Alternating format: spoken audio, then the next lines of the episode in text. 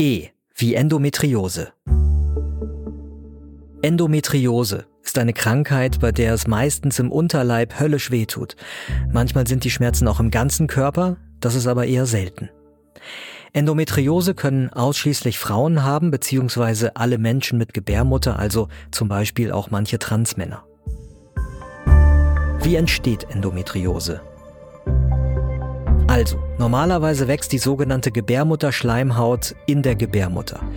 Die Gebärmutterschleimhaut, die ist wichtig, damit ein Kind im Bauch wachsen kann.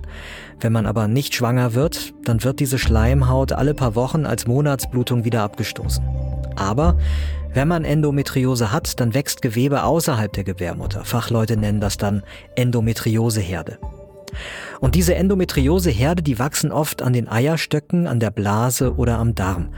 Manchmal wachsen sie auch an anderen Stellen, wie zum Beispiel an der Lunge oder sogar in der Blase.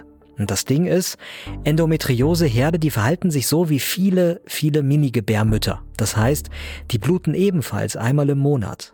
Aber an den Stellen, also an den Eierstöcken oder an der Blase, an diesen Stellen, da kann das Blut nicht so einfach aus dem Körper wieder rausfließen. Das tut dann weh und entzündet sich auch oder verklebt dann. Und wenn das, also dieses Verkleben zum Beispiel an Eierstöcken oder dem Eileiter passiert, dann kann man vielleicht keine Kinder mehr bekommen. Wie kann man Endometriose erkennen? Das ist sehr unterschiedlich. Also wie schon gesagt, bei vielen tut's im Unterleib weh, aber man kann auch andere Schmerzen haben, zum Beispiel wenn man aufs Klo geht oder wenn man Sex hat. Endometriose hat man übrigens für immer. Sie lässt sich also nicht heilen. Aber dagegen, dass die Schmerzen nicht mehr so schlimm sind, können beispielsweise Medikamente helfen oder eine Operation. Die kann auch dabei helfen übrigens, dass man noch Kinder bekommen kann. Wenn ihr glaubt, dass ihr betroffen sein könntet, dann wendet euch am besten an euren Frauenarzt oder eure Frauenärztin oder direkt an ein Endometriosezentrum. Die kennen sich mit der Krankheit sehr gut aus. Das war Gesundheit hören das Lexikon. Ich bin Peter Glück aus dem Team von Gesundheit hören. Das ist das Audioangebot der Apothekenumschau.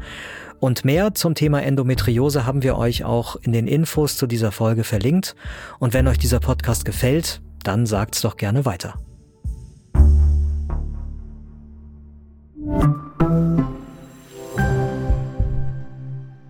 Übrigens, die Weltgesundheitsorganisation sagt, dass eine von zehn Frauen zwischen 15 und 45 Jahren, das lassen wir jetzt mal ein paar Sekunden sacken, eine von zehn, unter Endometriose leidet.